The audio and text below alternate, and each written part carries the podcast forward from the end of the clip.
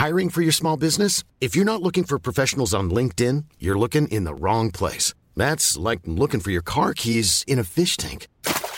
LinkedIn helps you hire professionals you can't find anywhere else, even those who aren't actively searching for a new job but might be open to the perfect role. In a given month, over 70% of LinkedIn users don't even visit other leading job sites. So start looking in the right place. With LinkedIn, you can hire professionals like a professional. Post your free job on linkedin.com slash people today.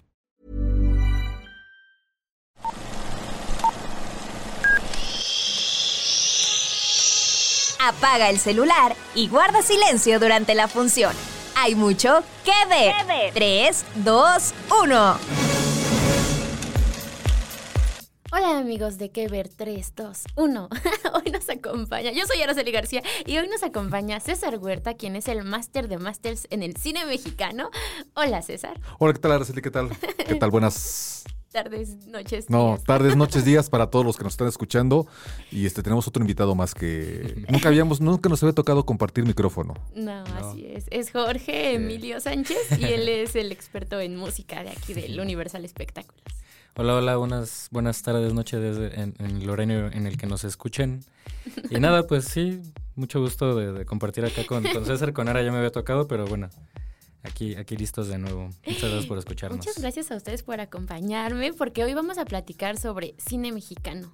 Un poquito aprovechando que hace unos días, el pasado 15 de agosto, se celebró el Día Nacional del Cine Mexicano. Si ustedes no sabían que existía esta fecha, sí existe. Precisamente pues para reconocer a todos estos trabajos nacionales, ¿no? Que tal vez de pronto creo que nos enfocamos mucho en el cine, sobre todo holly- hollywoodense, incluso echándole ojo como a los podcasts pasados, creo que sí de pronto hablamos más como de esos otros títulos, este, pero pues hace falta hablar sobre lo que se hace aquí, las historias que que se cuentan. Eh, al- aquí traemos un poquito de cifras también para ver en qué momento está el cine mexicano y también pues de miras a que ya viene el mes de las fiestas patrias. Sí, en vez de las fiestas patrias que generalmente se ocupan mucho los distribuidores, en parte porque los grandes blockbuster gringos dejan de estar de lado y, y Sí, ya, queda... ya pasó el Barbenheimer.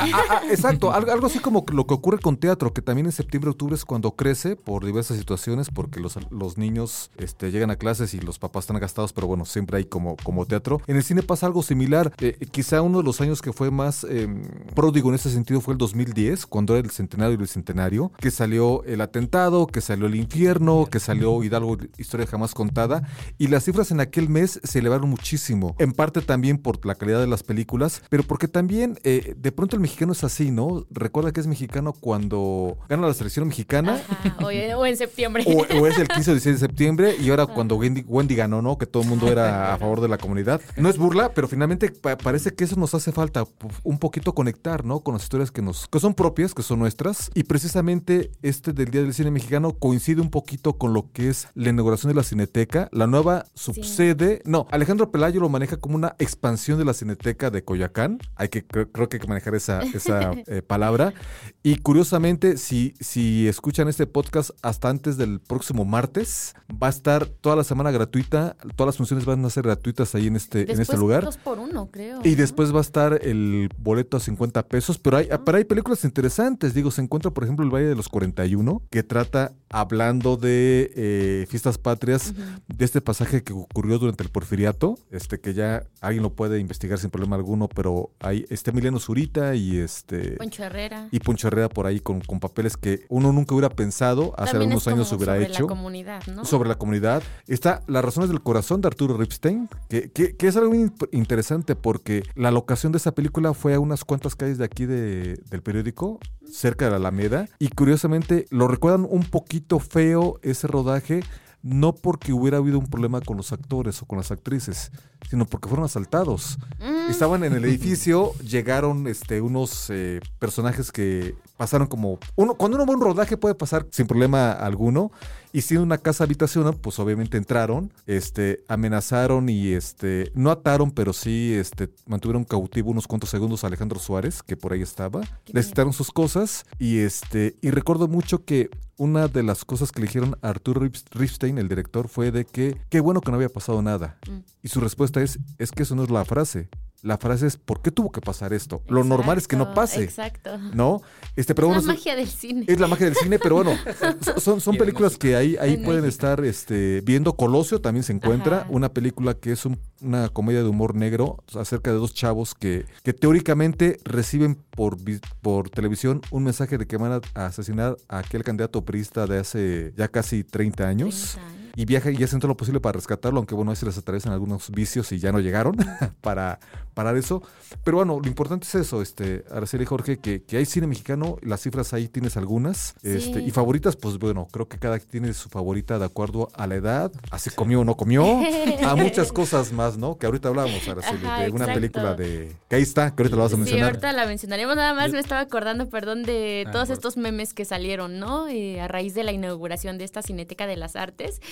Porque de pronto decían, o sea, es como, no está tan cerca, pero como que un poco las críticas iban hacia que, pues está casi que a un lado, 15 ¿no? De la anterior. Cineteca. Sí. Eh, O sea, está, eh, como dices, es, es un esfuerzo, ¿no? Que se agradece que, que le vayan a dar esta proyección al, al cine nacional, a, a películas que a lo mejor, bueno, digo, muchas ya las encuentras en streaming, pero que a lo mejor quisieras ver en pantalla grande, este, pero también de pronto creo que se visibilizó esta parte de que en otros sectores tal vez nos hace falta, o sea, yo pienso como en el Estado de México, tal vez no tenemos este tipo de espacios, ¿no? Como para un cine más digamos, no tan comercial o no tan únicamente hollywoodense. Sí, yo creo que aunado a lo que comentas tú, César, de que el mexicano se acuerda que es mexicano solamente cuando son las fiestas patrias, cuando gana la selección, etcétera. Sí, eso es- o sea, sí, sí crece esa euforia por ver cine mexicano, por, por sentirse más mexicano, pero también creo que eh, la distribución del cine mexicano no ha sido también muy justa, ¿no? O sea, creo que va, eh, se, se vuelve como un círculo vicioso, ¿no? Mm. Cuando podría volverse un círculo virtuoso si, si la distribución fuera digamos, mucho, mucho mejor para el cine mexicano, ¿no? Lo veía a grosso modo en el, en el anuario, que pues la película que está más nominada al Ariel, pues no, ni siquiera, ni siquiera se vio en el cine, ¿no? Entonces creo que eh, es, es parte de crear un círculo virtuoso de- del cine mexicano, ¿no? Que, que haya más películas para que la gente comience incluso a interesarse más, para que vea que, que a lo mejor no todo es Mis Reyes contra Godines, ¿no? No todo son... Que, Que que si no está mal, ¿no? O sea, claro, o sea, si te gusta es obviamente bienvenido, pero, pero que vea que también existen otras, otro tipo de propuestas y, y- y por- con respecto a lo que mencioné de la cineteca, yo creo que también siempre han existido eh, otros lugares de, de resistencia del cine mexicano que no es tanto en lo comercial, ¿no? Por ejemplo, el Faro de Oriente, o sea, lugares más más de nicho que, que Ajá, invitan a la comunidad como a, ajá, exacto, como, como, como la comunidad a, a asistir a, a ver otro tipo de cine donde se hacen eh, debates y demás, ¿no? Pero sí creo que eso podría crecer y, y creo que es una, si bien es una oportunidad la nueva cineteca, eh, sigue demostrándose que, que- que está muy centralizado tanto el cine como el teatro, ¿no? Igual veía el otro día eh, un mapa de cómo se distribuye el teatro en la Ciudad de México y, y casi todo está cargado a, a lo que es Coyoacán, Obre- Obregón, etcétera, ¿no? Más el, el- el oeste que el este, ¿no? Que, que el oriente de la, de la Ciudad de México, ¿no? Como, como lo es todo, ¿no? Donde está la, la- la gente más marginada, podremos decir. Y ahorita que decía César sobre estas películas que nos gustan o no nos gustan, platicábamos antes O que te de- da pena decir que o te que te da pena decir, exacto, esos gustos culposos. ah. Como mis reyes contra... O, o- o Barbie, ¿no? Hay muchos hombres Ah, que te dicen en corto que les gustó, pero no lo dicen públicamente. Ajá. y bueno, claro. pasa, pasa, Sí, pasa. sí, claro. Pues precisamente no se aceptan devoluciones de Eugenio Derbez. Es la película mexicana más taquillera de la historia en México. Y pues o- estábamos viendo estas cifras de Canacine que registró más de 15, 15 millones de asistentes. Sí, en aquel momento, en ese en año. 2013. Ya va a cumplir 10 2013, años, por cierto. Ya, ya va a cumplir 10 años, ya por ahí estamos intentando hacer algo, ya, Ah. ya les cont- contaremos, pero, pe- pero al final de cuentas es eso, ¿no? Son cifras de, del, eh, de la exhibición moderna, hasta hablamos de los últimos Ujú. 30 años más o menos, eh, porque en su momento había por ahí circulando una lista, eh, comentábamos antes de entrar al, al aire, eh, de que teóricamente hay una lista por ahí que fue publicada y por parte de investigadores, donde el chanfle de Chespirito de ahí define los 70s, la primera película hizo más de 10 millones de espectadores, cifra que no aparece, lo cual la colocaría como la segunda más vista en la historia de México. Exacto. Pero un día hablando con Hugo Stiglitz, este actor que hizo Tintorera y este y Robinson Crusoe y muchas películas más. Que acaba de regresar como director de una Que película. acaba de regresar, exacto. Es, él decía que ellos, en su momento, cuando el, el cine mexicano formaba parte de la canasta básica y el cine formaba parte de la canasta básica, decía, los 10 millones los, los hacíamos de risa. Mm. Claro, o sea, eran boletos muy baratos. Este, sí me tocó esa época, era chiquitito, pero sí era, em, eran épocas en las que para ver una película de Mario Almada o de la India María o de incluso Carmelita Salinas, que bueno, este, ya, ya nos dejó hace unos, unos meses, la gente daba vueltas a las manzanas para encontrar un buen lugar, ¿no? También eran otro tipo de salas. eh, sí me tocó en aquel momento que veías gatos pasar porque los tenían que tener para, para captar un poquito a las a los roedores que por ahí aparecían. Sí, no, no, no, no. O sea, era, era una maravilla. Digo, también era una época en la que era este permanencia voluntaria. Podías entrar a los cinco minutos final de la primera película, te quedabas para Ah, ver el inicio, ¿no? exacto. O sea, era una otra otra mar- otra cosa, ¿no? Sí. Completamente. De eso el cine mexicano se favorecía mucho.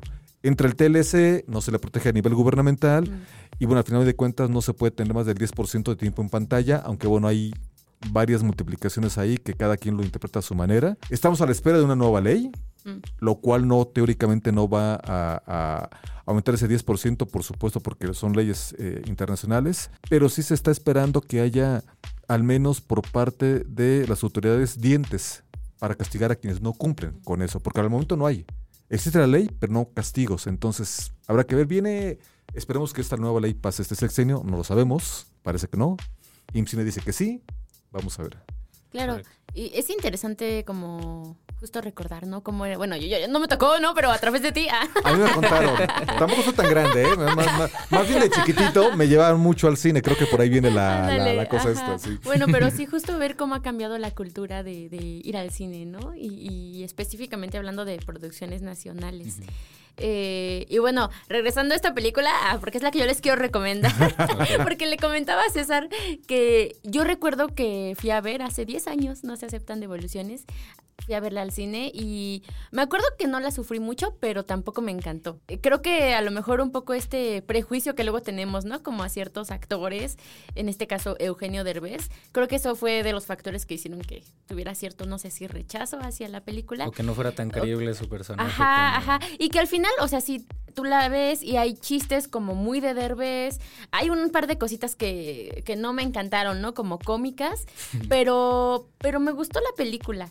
Me sorprendió que me gustara. La pueden ver, está en Netflix o en la plataforma VIX. Creo que es bastante destacable también el trabajo que hizo. Me, me- me gusta ver de repente, no sé, siento que él en varias de sus producciones les ha dado un espacio a estos actores con los que empezó, ¿no? Por ejemplo, en No se aceptan devoluciones sale Sammy. Sammy. Eh, Sammy. Se aventó un monólogo al final. Exacto. También está como que esta reflexión sobre los miedos, ¿no? Este, sobre la paternidad. Incluso estaba viendo que, estaba leyendo que hubo críticas en su momento que decían que, que era como una, un Kramer contra Kramer. Eh, digo, en esencia podría ser porque pues es eh, un padre de familia al que le dejan a su hijo y se va la mamá y luego regresa que siempre sí la quise. Pero en esta película hay como un giro que creo que, bueno, yo no me lo esperaba. Me acuerdo que cuando la vi en el cine sí medio que me dolió, pero como yo tenía este rechazo hacia Derbez fue como de, ah. Pero ahora que la volví a ver en streaming, lloré, amigos. lloré con las aceptan devoluciones.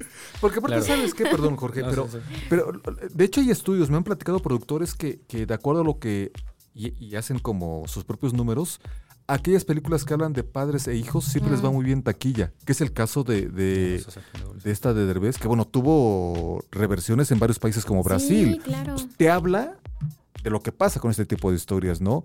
Los nobles, aunque es para un público quizá más grande, adolescentes, también es de padres e hijos, ¿no? Ajá. Y es la segunda más taquillera. Sí, en México. sí, sí, de, de- digo, como de este, de estas producciones recientes, ¿no? Y esta, la de la de Derbez, este, lo importante es que creo que nos olvidamos un poquito de que es cine familiar. O sea, no te habla de monstruos, no te habla de, De realidad. de pobreza, no te habla, ajá, como de cosas que de pronto uno como, como adulto a lo mejor le dice al niño, no puedes ver eso. Mm. Cuando los niños de ahorita ven otras cosas, ¿no? Peores. Peores. ¿no? O no es machista, o no es, eh, para algunos, este, quizá habla de muchas mujeres. No, es justo familiar el humor que siempre maneja uno- Eugenio, ¿no? Sabe muy bien su negocio, eso me queda clarísimo. Y viene, viene Radical, otra película que habla sobre esta niña, esta va para octubre, pero la adelantamos un poquito, habla sobre esta niña que se le catalogó como la nueva Steve Jobs, porque chiquitita, tenía 12, 13 años en aquel momento, era la mejor de matemáticas en Tamaulipas, en una entidad pues violenta, con mucha pobreza y que todo el mundo la apoyó en su momento y en la vida real después se acabó todo el boom y todo el mundo le quitó el apoyo. Como pasa de pronto en otro país que no sabemos cuál es, pero se parece mucho a México. este, pero bueno, ya vendrá en octubre, ya hablaremos de esa película, pero igual seguramente le irá muy, muy bien, porque Eugenio promedia al menos 3 millones de espectadores cada película. Y sin apoyos gubernamentales, aunque mucha gente dice que lo trae, no es cierto. Esa misma película recibió 7 millones de pesos por parte de, en aquel momento, el Fidecine, pero este entregó de regreso hasta ahorita 60 millones. O sea, más negocios de esos, ¿no? Queremos. Y creo que sí, justamente la fórmula del éxito, pues es esa también como mexicanos somos muy muéganos, ¿no? Como muy cercanos a la familia y justamente ese tipo de narrativas atraen mucho. Y sobre de otras que, que no terminan siendo tan reconocidas, tan taquilleras, que, que son acerca de la violencia y demás, ¿no? Mm, yo creo que a lo mejor la excepción a la regla podría ser El Infierno, una de las más exitosas, no sé cómo le ha ido en la, en la taquilla pero pues trae violencia, trae escenas explícitas y demás. Quieres al cochiloco, no quieres que, le pase lo que le pase. Además, y, volviendo ¿cómo, puedes terminar amando, perdón, a un, a un narcotraficante? Sí. claro. O sea, es, es, eso es una magia que se logra. Ahí. Sí, ojo ahí. Algo pasa ahí. yo creo que tiene que ver mucho con el humor que maneja también la, la, la, película, ¿no? Que, que además de ser dramática y violenta, pues terminas empatizando mucho con ellos porque bueno, por su trágico final yo creo también, que es algo que a lo mejor eh, mucha gente en México ha vivido porque pues creo que es una realidad que, que, que, muchos viven, pero, pero además por el, por el humor que maneja, ¿no? Pero volviendo al tema de, cómo se ha transformado el, el consumo del cine, creo que a mí me ha tocado, por supuesto, otra época que tiene que ver más con el, con el streaming y creo que es donde se ha formado un nicho también muy importante para de ahí descubrir otro tipo de, de cine, ¿no? De hecho, yo los títulos que tengo casi todos ahorita, lo curioso es que casi todos están en Netflix, ¿no? Por ejemplo, Güeros, por ejemplo, Mores Perros, por ejemplo, y tu mamá también, está también El Infierno que también está en Netflix, o sea, todas que, que han tenido como la oportunidad de ser distribuidas en, en plataformas que, es donde también yo creo que se ha, se ha redescubierto, porque también no son títulos tan recientes, pero te llevan a otros títulos, ¿no? y tu mamá también decíamos que no. Esa, ah, bueno, esa, sí no está. y esa es nuestra queja del día porque justo yo tiene años que vi tu mamá también y no está en ninguna plataforma. Creo que en algún momento estaba en Filmin Latino, creo. pero a la fecha, hoy no la encontramos en ningún lado. Sí, lo cual es una, es una pena, ¿no? sí, porque fue una pues película. Es de las más importantes de pero justamente, de hecho, desde el, desde el momento en el que se estrena, pues, o sea, no tiene escenas tan explícitas como el infierno, por ejemplo, pero por lo mismo, no recuerdo qué, qué organismo fue la que la, la, colocó como una película para adultos, ¿no? Que, que fue ahí a partir de donde se generó toda una polémica con, con Cuarón, con Diego Luna, con Gael García, que decían, oye, ¿cómo es posible que, que cataloguen a esta película así? Y aún así no recuerdo la, cifra, la verdad no la traigo, pero, pero fue muy exitosa, fue muy taquillera a pesar de que la habían este, colocado como, como una película para adultos, a pesar de que, bueno, hoy en día la ves y no es tan, tan explícita como otras, tan, tan violenta como otras. No, pero, pero fíjate, Araceli, las películas que le llegan a él, que tiene otra edad distinta a la nuestra, ¿no? pero, está bien, estamos, está, él, él acaba de mencionar películas de los últimos 20, años lo cual está muy bien, pero si uno se voltea hacia atrás se encuentra Canoa, que eh, lo que narra en Canoa sucedió precisamente en septiembre, pues, eh, también por ahí de, Casals, pero también se encuentra un lugar sin límites, el lugar sin límites, que con, Gonzalo Vega, donde hay este primer beso este homosexual, no en la historia del cine mexicano, pero se fue el primero que dijeron, ah, caray, ¿qué, qué onda? La Viuda Negra con Isela Vega, digo, te estoy hablando también de una lista de mis favoritas para, y recomendaciones. La Viuda Negra, que es Mario Almada, aquel hombre fuerte que decía que por cada arruga le pagaban más, porque era un rostro muy, muy, muy interesante para la cámara. Este, es, el, es el sacerdote que es eh, seducido por esta chica exuberante que era Isela Vega en, en aquel momento.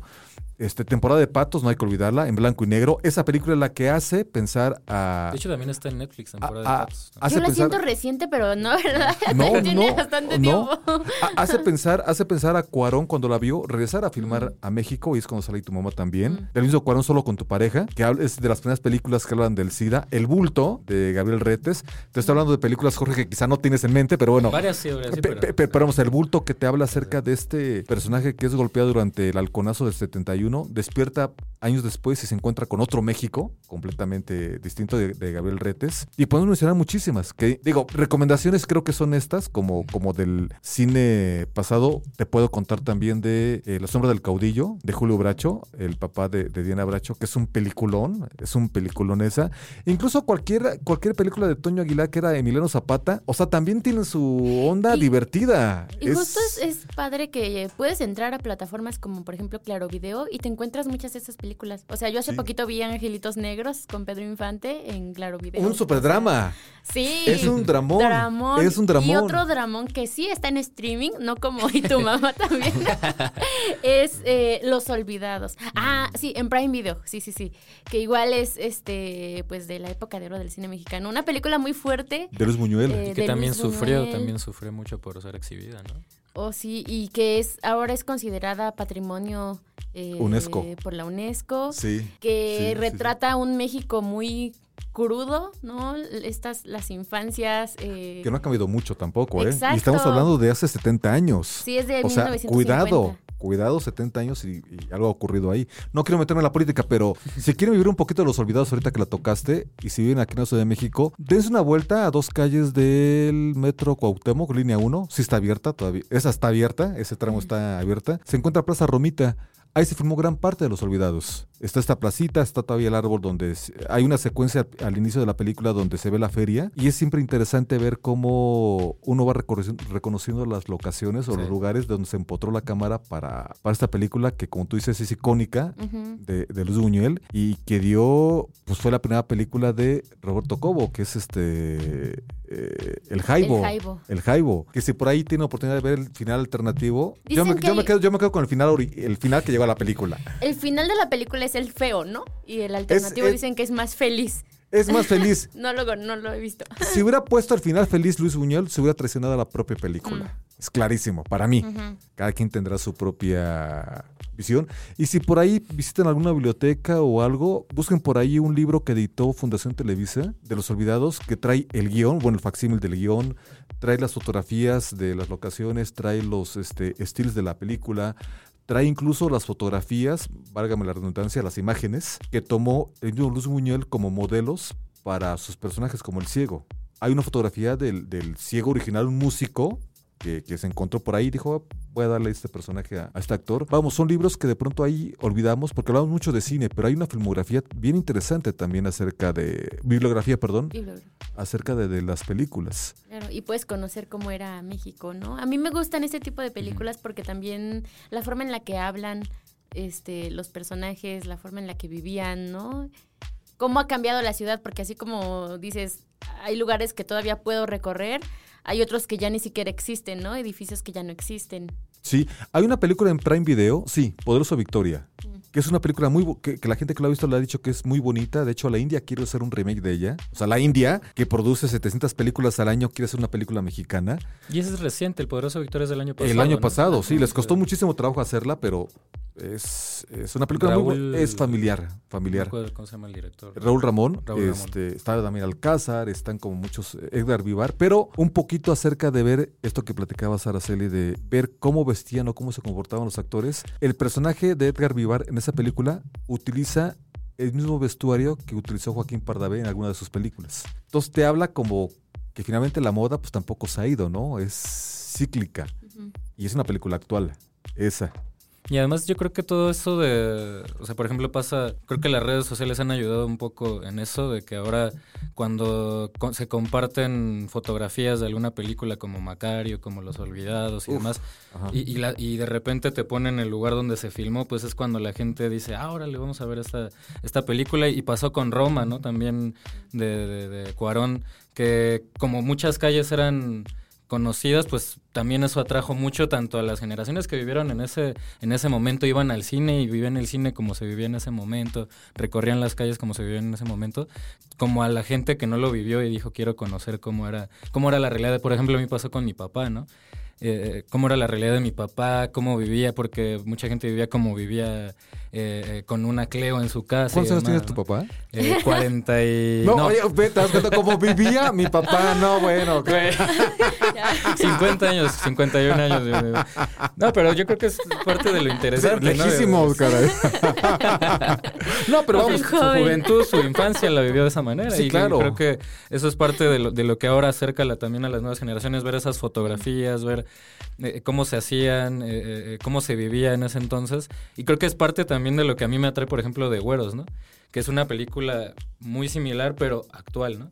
que te muestra lugares de la ciudad como Ciudad Universitaria, como Tlatelolco, como Santa Fe, que es un road trip donde van pasando un montón de cosas. De hecho, hay una, una pulcata donde, en el final, que está ahí en La Viega, un lugar que, que ha sido muy recurrente para mi familia, que, o sea, son cosas que te, que te terminan enganchando de una, de una peli, no nada más eh, del pasado, sino también actual como esta, como Güeros. Por eso yo tengo tanto, tanto cariño a esa, a esa película, ¿no? No, de- de- yo, creo- y, y se los he comentado en su momento personalmente a la gente de la Comisión de Filmaciones de aquí de la Ciudad de México. Creo que algo que ha desperdiciado el gobierno capitalino es el explotar, como ocurre con los gobiernos en Nueva York y Los Ángeles, que explotan sus pr- propias rutas, tu- turístic- rutas turísticas de películas. Aquí solamente te das una vuelta en el, en el Zócalo y encuentras muchas locaciones de películas, ¿no? O la Plaza de Santo Domingo, la fuente que ahí está y que ya no funciona, pasé apenas anteayer. Este, ahí es donde se sienta Salma en este, en la Callejón de los Milagros, a comer tacos. Hace algunos años, pero vamos, creo que es algo que tendría que explotarse. Por ahí hay algunas empresas particulares, privadas, que hacen estos recorridos en fin de semana y hasta donde se les va muy bien. Entonces, gobierno, ponte las pilas, ¿no? Creo.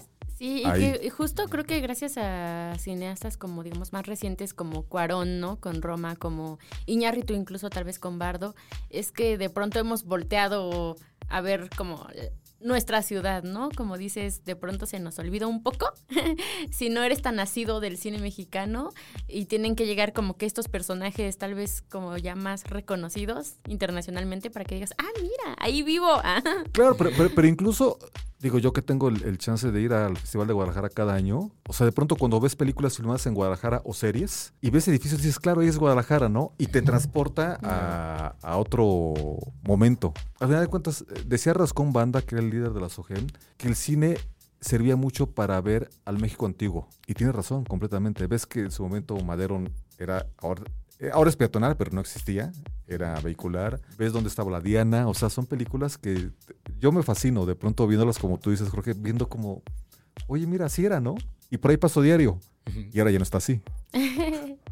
Justo me acordaba de esta escena de. Bueno, a Bardo no le fue muy bien, ¿no? En las críticas.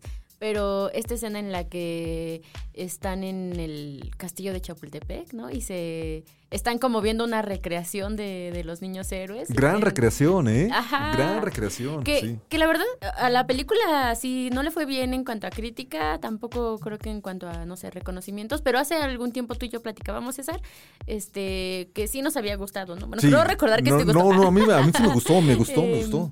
Sí, a mí, a mí- o sea, tengo por ahí algunas críticas, pero creo que en general sí la disfruté, porque también no estás acostumbrado a ver como que estos escenarios de, de- de tu país en este universo como tan onírico, ¿no? Que Sí. suceden cosas tan raras. Sí, tan raras y, perdón, adelante. No, no, no. Es, yo creo que algo que, le, que, que tiene Iñárritu es de que, pues sí, muchos lo señalan, muchos lo odian, ¿no? Muchos lo señalan de, de ser muy pretencioso y demás. Pero sí algo que creo que tiene, además de sus grandes hechuras en, en el cine, de, de- de- de concentrarse mucho en, en sus personajes, en que la gente se sienta cada vez más cercanos a ellos, incluso al grado de hacer una experiencia inmersiva y demás. O sea, creo que ha sido un tipo muy, muy atrevido y creo que eso es lo que ha hecho que, que sea tan reconocido y se ha vuelto una institución incluso hasta, hasta en Hollywood, ¿no? Y, y- y creo que, que Bardo es, es una muy buena película a pesar de que no le fue bien en la crítica, pero ahora sí. No, el único problema de Bardo para mucha gente fue que la vio en pantallita de 32 o 24 o en un celular. Es una película por, por el vestuario, por las locaciones, Sí, es para verla en el cine. por el diseño de producción para O verla en cine. tele grande. Ah. Pero una eh, tele grande de 50 pulgadas, ¿no? O sea, bueno, con proyector. Algo así. Sí, porque de ahí en fuera pierdes muchas cosas que tiene la película. Para mí, este, lo mismo Pinocho. Pinocho es muy bonita, pero si la ves en pantalla grande, te crece completamente por encima de cuando lo ves en chiquito. Y es, y es algo Mi que punto de Iñárritu- vista. No, y y es algo que además Iñárritu siempre ha dicho, ¿no? Que sus, sus películas se basan mucho en, en- en la cámara, como en Birdman, como en, en, el- en la misma Amores Perros. Incluso con, antes de Amores Perros hizo por ahí un corto con Café Tacuba de la rola de Aviéntame, donde, donde el juego es completamente con la cámara, ¿no? O sea, creo que eso es lo que lo que siempre ha defendido Iñárritu y por lo mismo creo que es, sí, como dices, ¿no? Es algo que, que vale la pena verse más en, el- en el cine por la intención que tiene de, de acercarte tanto a sus personajes con, con la cámara. El mismo de Amores Perros, él, recomen- él recomienda, todavía recomendó hace dos, tres años, cuando fueron los 20 años de Amores Perros, que la gente no viera la película ni en televisión, ni en VHS, ni en DVD. ¿Por qué? Le fallé.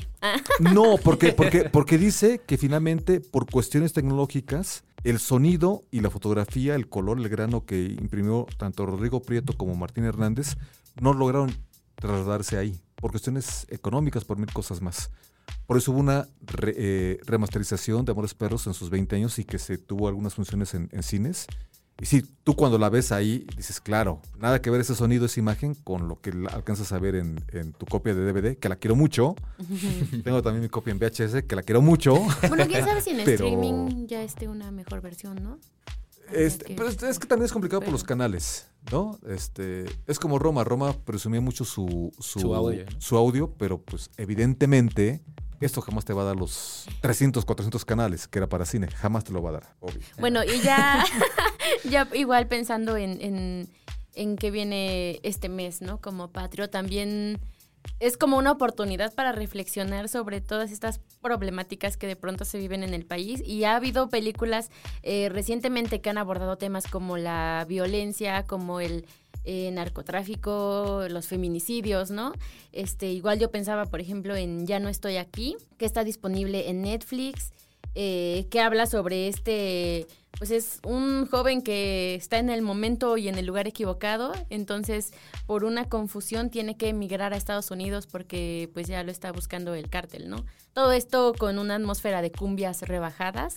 Eh, a mí me gustó mucho esta película y, también por otro, por otro lado esta Noche de Fuego de Tatiana Hueso, que justo habla de esta comunidad eh, en la que precisamente para proteger a las niñas del narco las tienen que eh, rapar, pelo, ¿no? Este, cortar el pelo, como hacerlas ver lo más masculinamente posible, precisamente para, para evitar que se las roben. Ruido, por ejemplo, de Natalia Beristain, que creo que salió apenas en 2022 o, en- o este No año. bien, Este año la fue. Ah, este año, Este bueno, año fue, este año fue. reciente.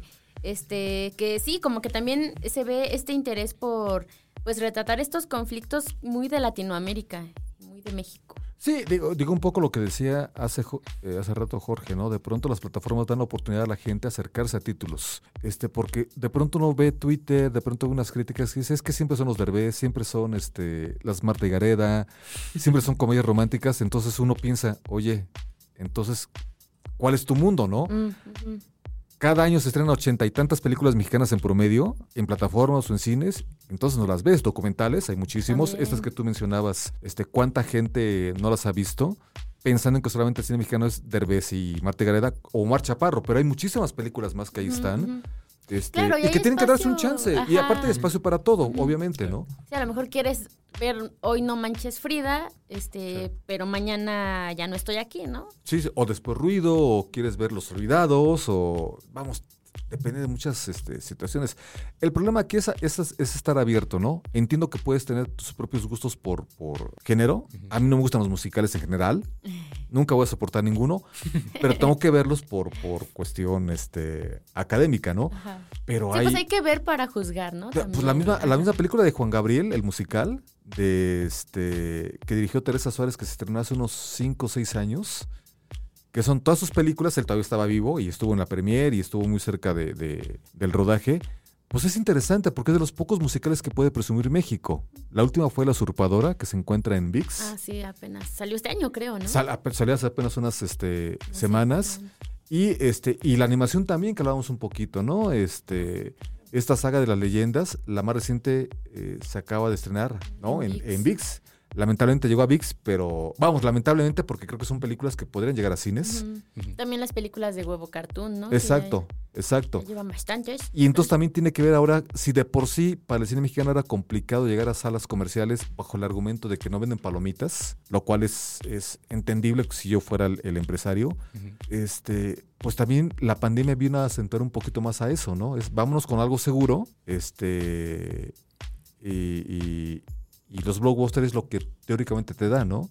Aunque no necesariamente. Vemos cómo ha sido el fracaso de varios títulos gringos que llegaron con todas las fanfarrias y no les fue bien. Otra manera de, de- de cómo se está viendo el cine ahorita. Y que es parte también Y económico. de también. toda la convulsión que hay en Hollywood ahorita, ¿no? Que, que subestimaron, yo siento, a la audiencia permisiva y, y terminaron, eh, hasta los memes lo dicen, ¿no? Eh, títulos que, que podrías, eh, por ejemplo, poner una fotografía de Transformers, de, de Rápidos y Furiosos, de Spider-Man, y ponían, no importa en qué año, en qué año veas esto, ¿no? Porque ya son películas que, que, que, que siempre están, ¿no? Que cada año hay una, que cada tres años hay otra.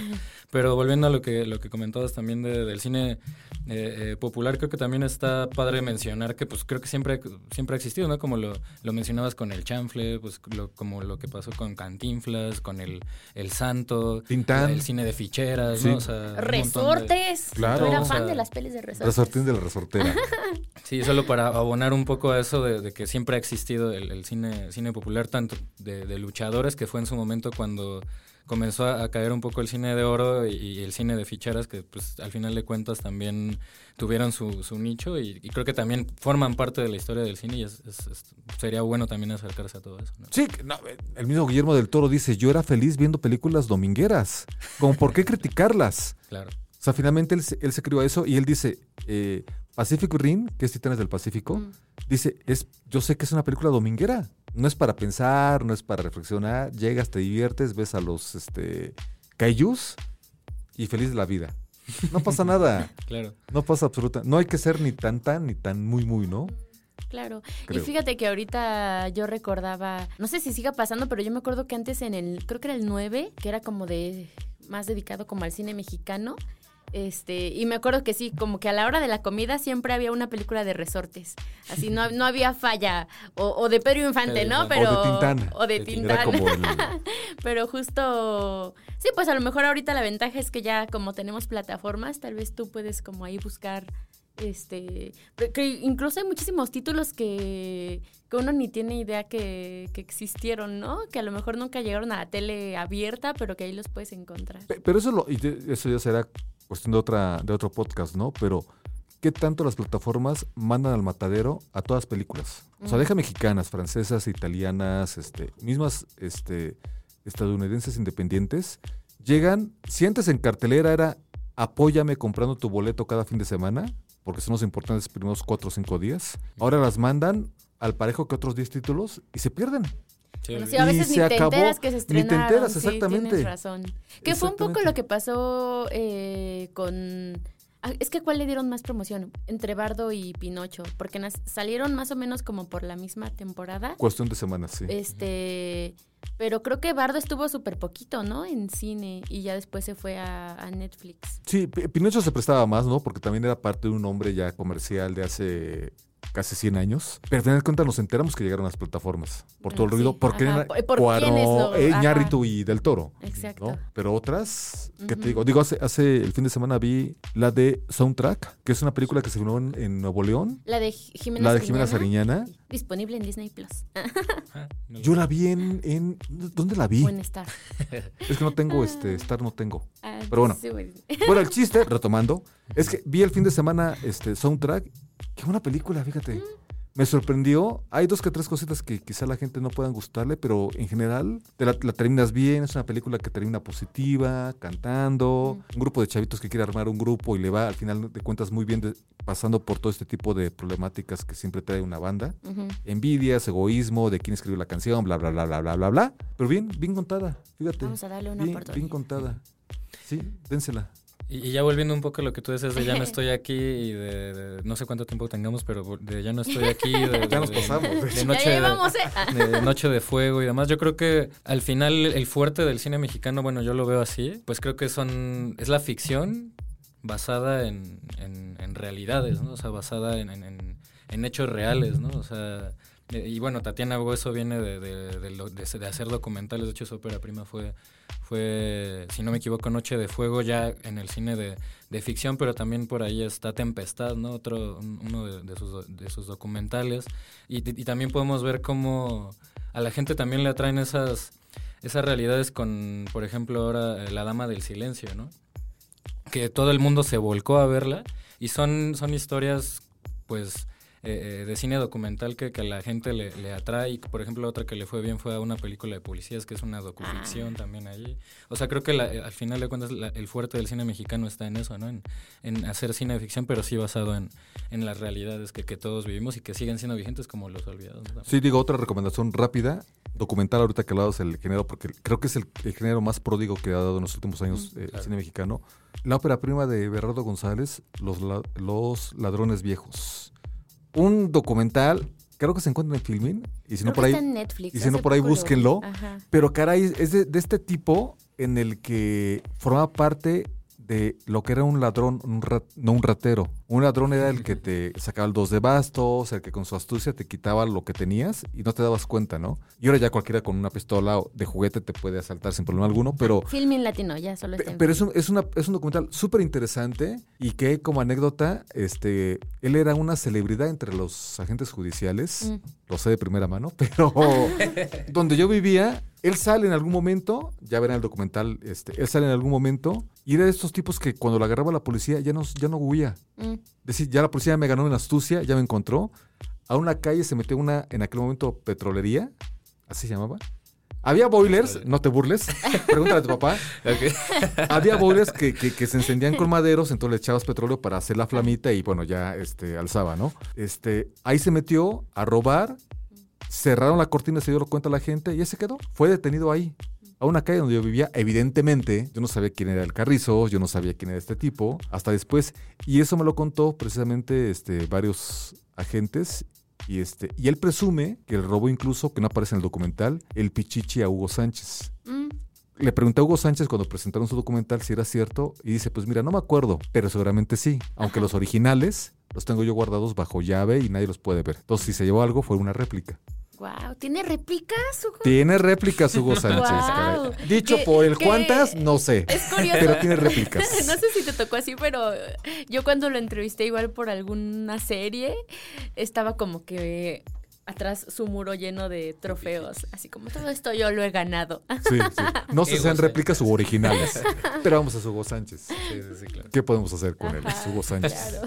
Oigan, y también como para no dejar fuera el género del terror, ya para irnos despidiendo, eh, Huesera está en Prime Video, también se estrenó, no sé si a finales de año o a principios de este. Principios de este año. Eh, em, 700 mil espectadores me parece, ¿no? Me parece yo, mm, según. traigo, eh, creo que 37 millones.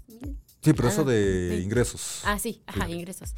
Este, que justo es interesante ver historias de terror en, que se desarrollan en nuestro país. Creo que tenemos muchas eh, leyendas, ¿no? O sí, como que historias que, que, te contaban para espantarte que bien podrían contarse en la pantalla. Por eso la saga de animada. Han encontrado una beta al menos tendrían por cada leyenda, por cada entidad, 32 películas. No creo que lleguen a 32 películas, pero vamos, tendrían toda esa capacidad de, producción. Y por supuesto, digo, pues tienen que echarse una, un ojo, aunque eso ya lo veremos en octubre seguramente, la filmografía de Carlos Enrique Tahuada. Ese es sí o sí. ¿No? Digo, qué bueno ver el terror de ahorita, pero ese señor y muchas otras películas más. Perfecto, oigan, pues ya nos tenemos que ir despidiendo. Muchas gracias por acompañarnos en esta tarde de tarde, mañana, noche de cine mexicano.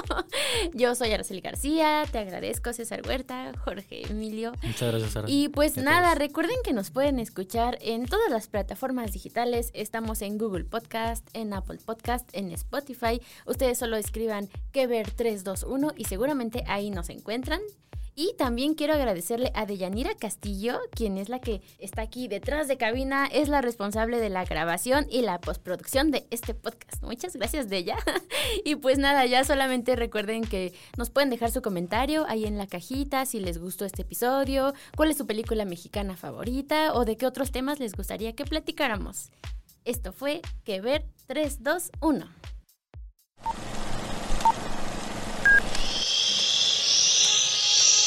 Apaga el celular y guarda silencio durante la función. Hay mucho que ver. 3, 2, 1.